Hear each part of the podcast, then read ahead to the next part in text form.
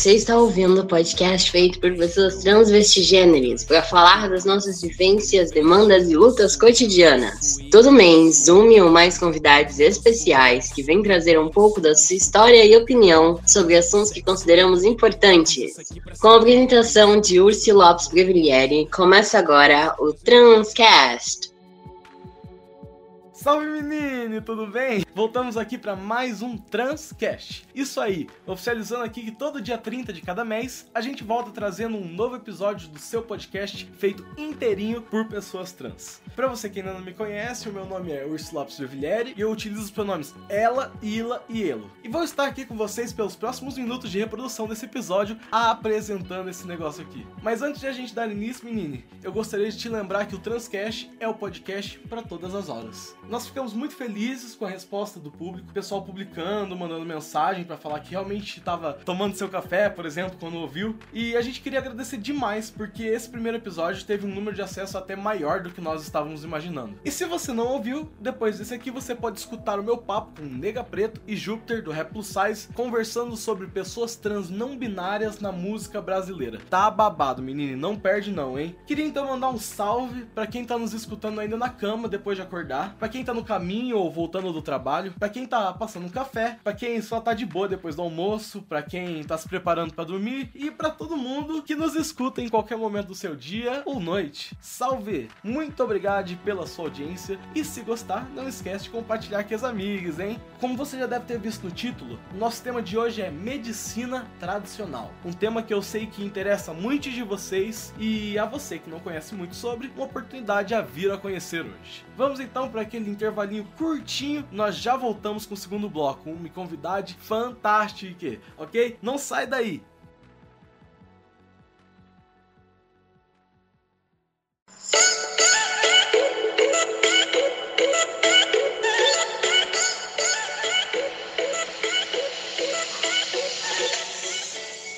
Oi pessoal, meu nome é Kairu, eu sou tatuador, ilustrador, designer gráfico e não binário e hoje eu vim novamente convidar vocês para conhecer um pouquinho mais do meu trabalho.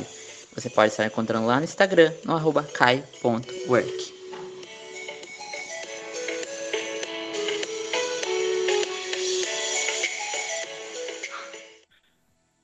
bem, estamos de volta e agora trazendo um papo com aquele convidado que eu falei para vocês que viria, que vocês já leram aí no título e que deve estar esperando já. Eu vou apresentá-lo para vocês então, sem mais delongas. Porque ele é dançarino, é acrobata, é ativista intersex, co-criador da página Visibilidade Intersex, é cofundador da Abrai, é borderline, técnico em agroecologia, é autista, PCD, um péssimo ciclista e, segundo ele, é queimador de arroz. Isso aí, pessoal. Recebo aqui com muita alegria hoje Eris Haru. E aí? Oi, Ursi, tudo bem? É, realmente, eu queimo Poxa, muito arroz e as panelas que sofrem. ah, no final a gente sofre também, porque daí acaba comendo arroz queimado. eu já desisti de fazer arroz. Viu, Haru? Deixa eu te perguntar. Quais que são os seus pronomes? Meus pronomes são masculinos. Beleza. Então, antes da gente começar, eu queria fazer uma pergunta para você, que já é de praxe aqui. Na, no primeiro episódio, fiz a mesma pergunta e pretendo manter porque eu gosto das respostas que saem dela. Quem é Haru? Conta pra gente, conta um pouquinho pro nosso ouvinte, não te conhece, alguns talvez até conheçam. Quem é Haru? Essa é uma pergunta realmente muito complicada.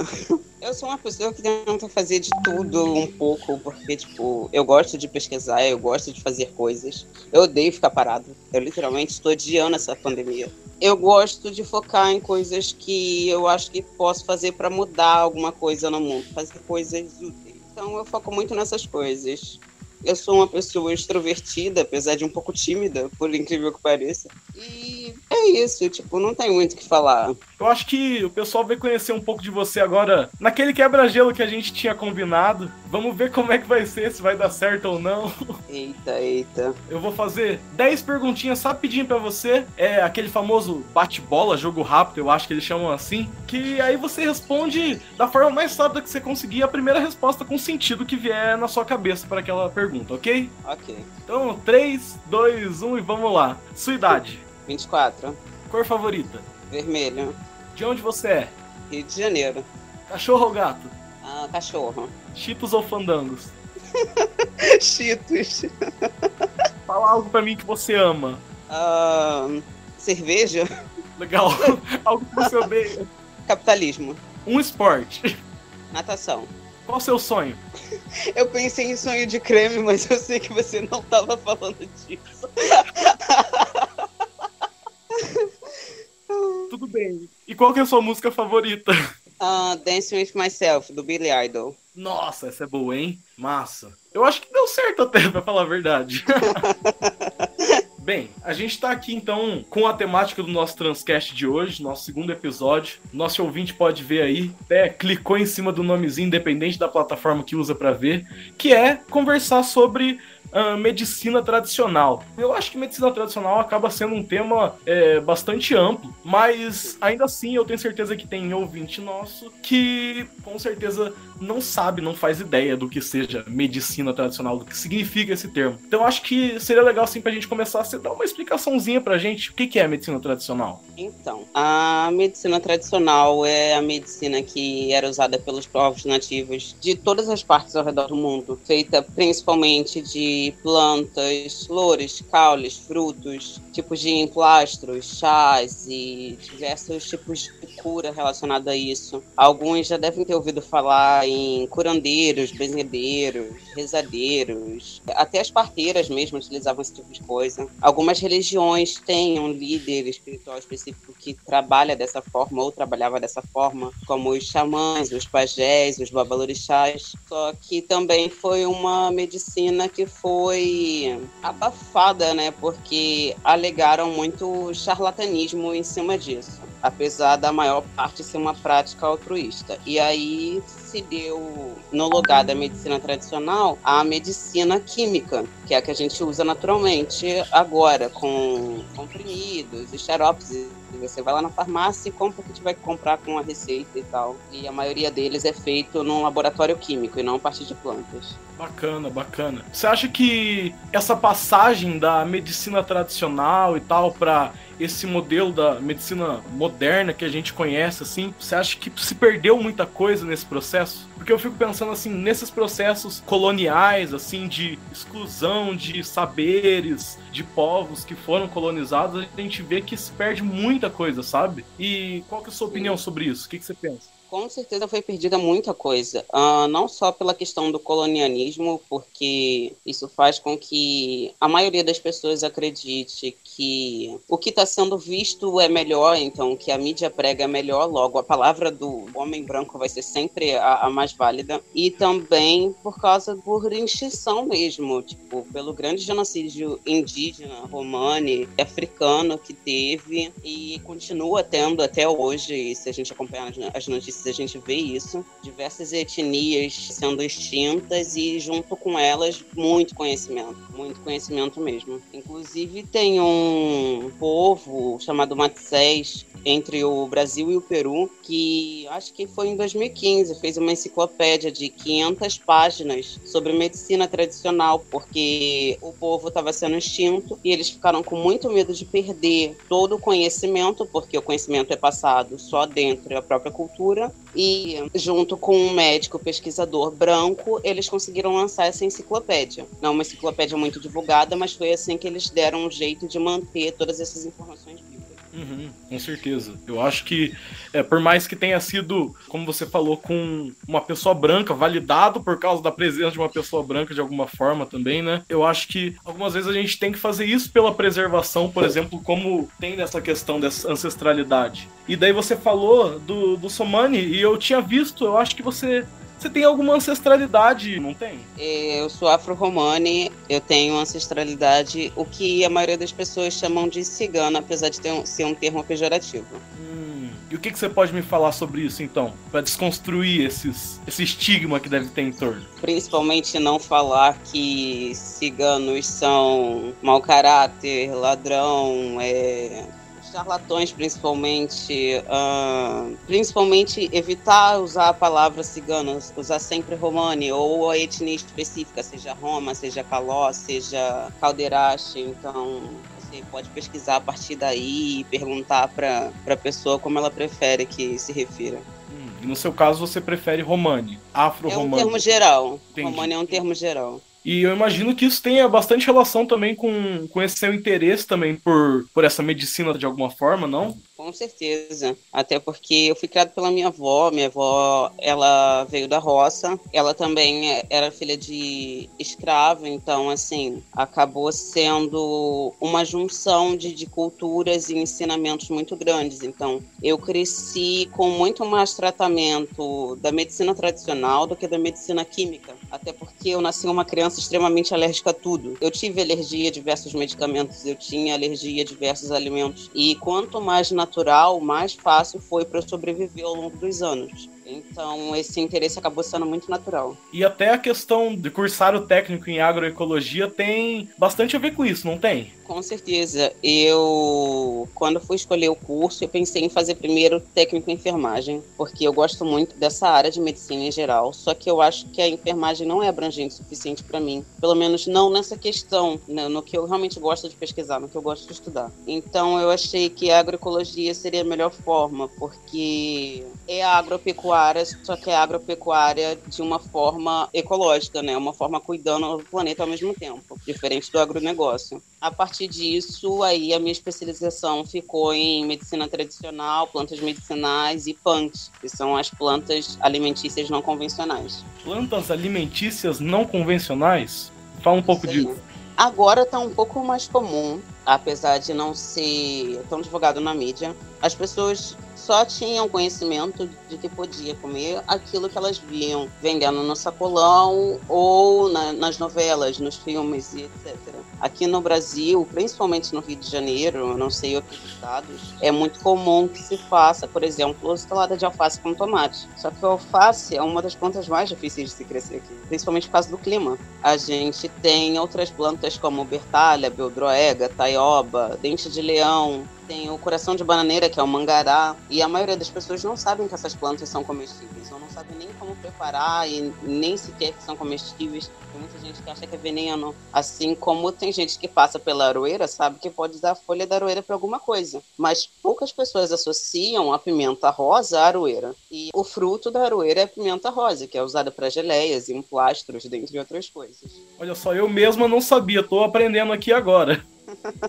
Deixa eu te fazer uma pergunta, Haru. Como que você acha que é, assim, da sua vivência, essa questão da transgeneridade e do mercado de trabalho da área que você trabalha, sabe? Da área que você estuda, que você, eu imagino que tem pretensão de é, seguir carreira, talvez. Como é ser uma pessoa trans que faz agroecologia? Olha, ser uma pessoa trans no mercado de trabalho já é complicado por si só. A área da agroecologia, a área da agricultura e da pecuária no geral, é muito misógina e muito transfóbica. Também, estamos, na maioria das vezes, a gente está lidando com pessoas com poucas informações, pessoas de área rural que não têm tanto conhecimento, que foram criadas de forma preconceituosa, então elas espalham esse preconceito. É muito comum, por exemplo, é, entre os técnicos lá do colégio onde eu estudo, que na hora de fazer uma visita técnica, eles prefiram os técnicos homens do que as técnicas mulheres, porque eles não acham que mulher tem capacidade de fazer tal coisa. Então, uma pessoa, sendo uma pessoa trans, acaba sendo muito mais complicado porque você tem que se impor mais de uma vez. E você já vivenciou alguma situação, se sentir à vontade para compartilhar com a gente, alguma coisa assim? Acaba rolando uma transfobia velada, porque as pessoas nem sempre me leem como uma pessoa trans. É, às vezes eu sou lido como uma mulher cis e a minha aparência é muito alternativa, isso já não ajuda muito, então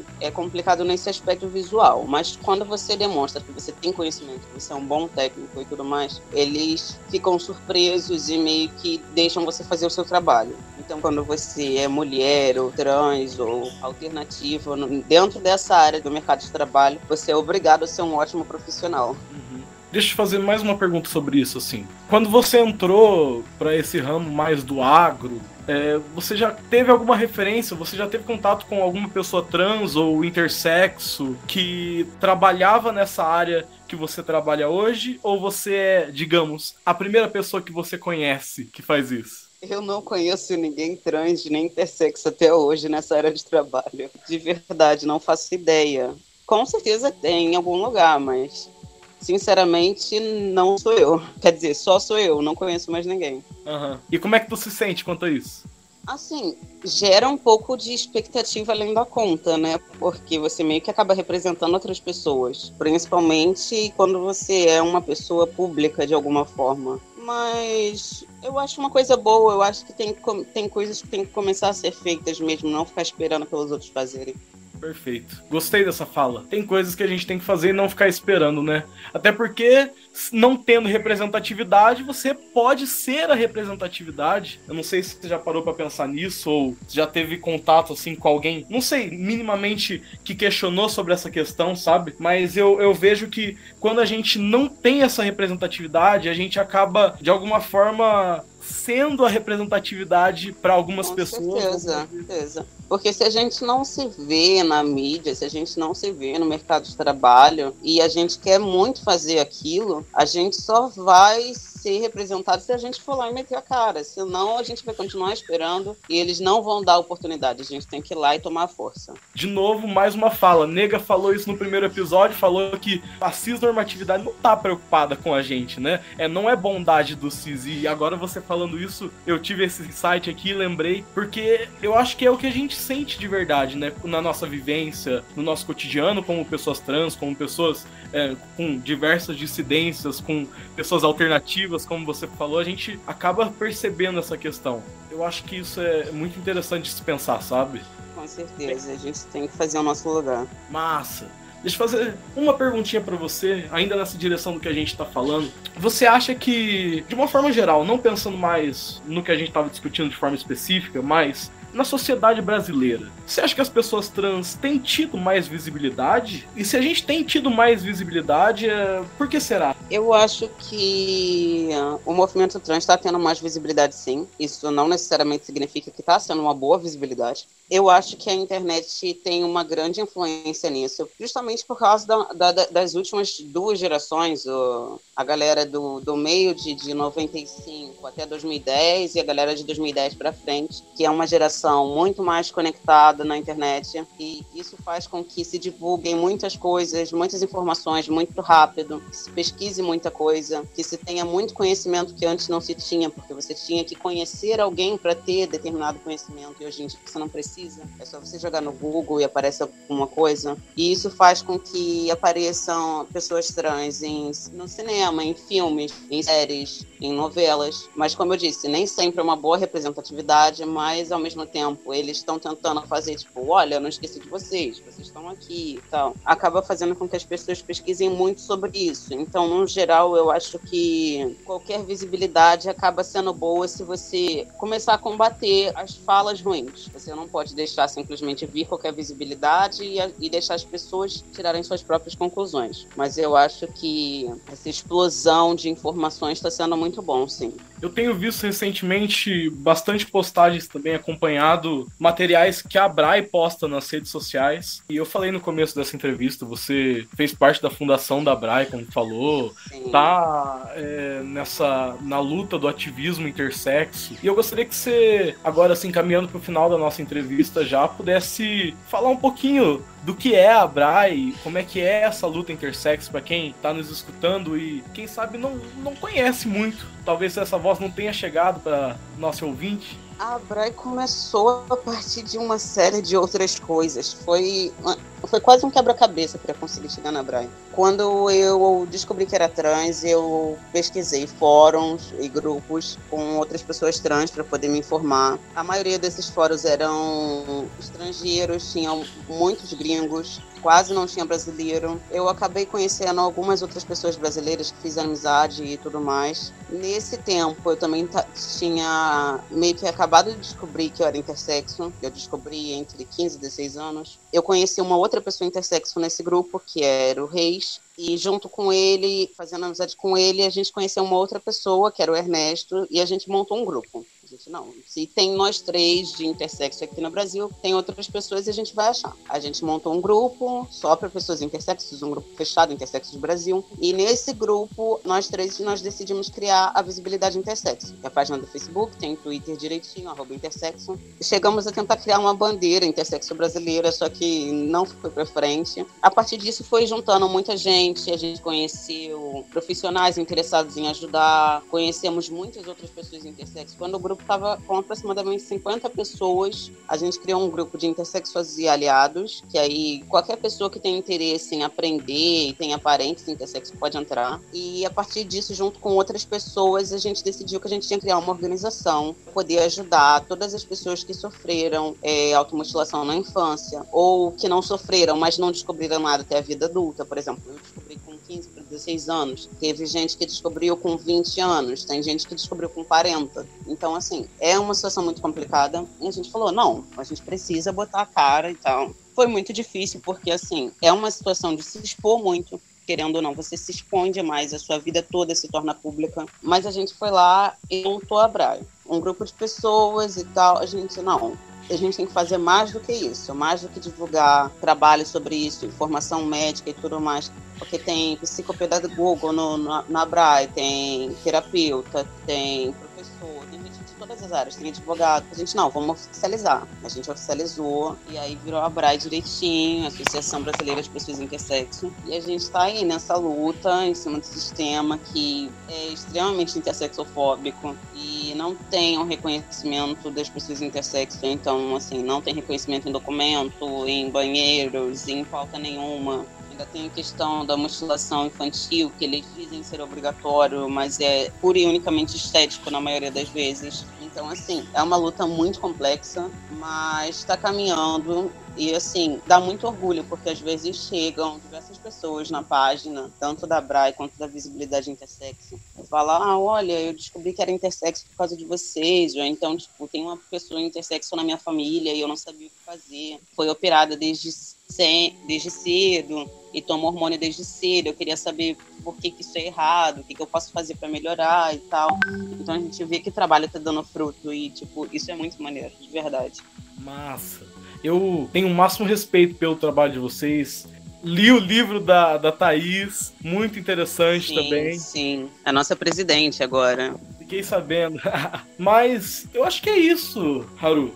Você tem mais alguma coisa para acrescentar? Seja em qualquer temática que a gente tenha falado, ou de coisas que a gente não tenha falado, mas você acha que é importante falar aqui? Por exemplo, deixa eu só perguntar isso antes de, de lançar para essa coisa, qualquer coisa que você queira falar. Se alguém quiser conhecer mais sobre a Braz, sobre a luta intersexo no Brasil, é, como é que faz? No, no, Facebook tem a página Visibilidade Intersexo e a página da Abraia. E no Twitter é arroba intersexo ou arroba Intersexo. E aí vocês podem acompanhar tudo que a gente está fazendo, as notícias novas que estão saindo, todas as pautas, as, as lives e tudo que está acontecendo juntinho com a gente para poder não só se informar, como ajudar nessa luta aí. Massa! E aí, mais alguma coisa para dizer? Acho que não, é isso, entendeu? E assim, sei que são muitas pautas pequenas, tanto a medicina tradicional quanto a luta da agroecologia, intersexualidade, mas é aquilo, são coisinhas pequenas, são coisas importantes e são coisas que eu vou lutar por isso e eu espero que tenha outras pessoas se juntando aí para poder lutar também. Sim. É, só é pequeno para quem não vivencia isso, né, Haru? Para quem não sabe a violência que é cotidiana, para quem não sabe o que é o preconceito. Eu acho que é, é muito bom. em questão de visibilidade, né? Não em questão de pauta. Bem, eu quero agradecer pela sua presença aqui, por ter aceitado o nosso convite. Foi muito bom estar esses minutinhos aqui conversando com você. Você é uma pessoa eu fantástica. E seguimos então para o fim dessa entrevista. Muito obrigado e tamo juntos. Muito obrigado, viu? Até. E eu sigo com vocês, finalizando mais um Transcast gratíssima pela sua audiência. Não esquece de compartilhar com os amigos, seguir a gente para não perder o próximo episódio e também dar uma entradinha nas redes sociais que a gente está sempre postando atualizações por lá. Meu Instagram é @ursiverso. Eu espero que vocês tenham gostado. Este é o Transcast, o podcast feito inteirinho por pessoas trans para todos os públicos. Abraços, beijos e até mais.